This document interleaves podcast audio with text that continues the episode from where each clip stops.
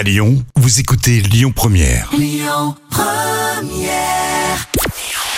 Bonjour Rémi, bonjour Jam. Comme tous les jours, on jette un œil aux audiences. TF1 s'est imposé hier soir avec HPI qui cartonne comme chaque semaine. La série a attiré près de 8 millions de personnes. Ça représente euh, 39% de part d'audience. Euh, Derrière, on retrouve une autre série, La Stagiaire, diffusée sur France 3. M6 complète le podium avec le film de l'autre côté du périph. Il récupère la présentation de l'émission Le Grand Concours des animateurs. Vous le savez, jusqu'ici, c'est Alessandra Sublet qui officiait. Seulement voilà, elle a décidé d'arrêter la présentation et l'animation de manière générale pour se concentrer euh, sur une carrière d'actrice. C'est donc Arthur qui va récupérer l'animation de l'émission, un choix euh, qui n'est pas vraiment une surprise hein, puisque c'est lui qui l'a produit. On ignore encore quand aura lieu la prochaine émission. Et puis une nouvelle série annoncée sur M6 le 4 juillet prochain à partir de 20h30.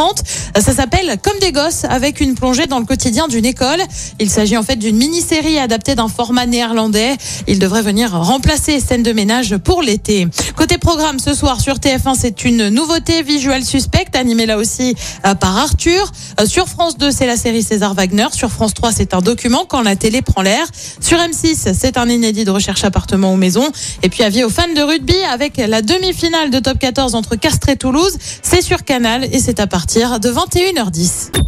Écoutez votre radio Lyon Première en direct sur l'application Lyon Première, lyonpremière.fr et bien sûr à Lyon sur 90.2 FM et en DAB+.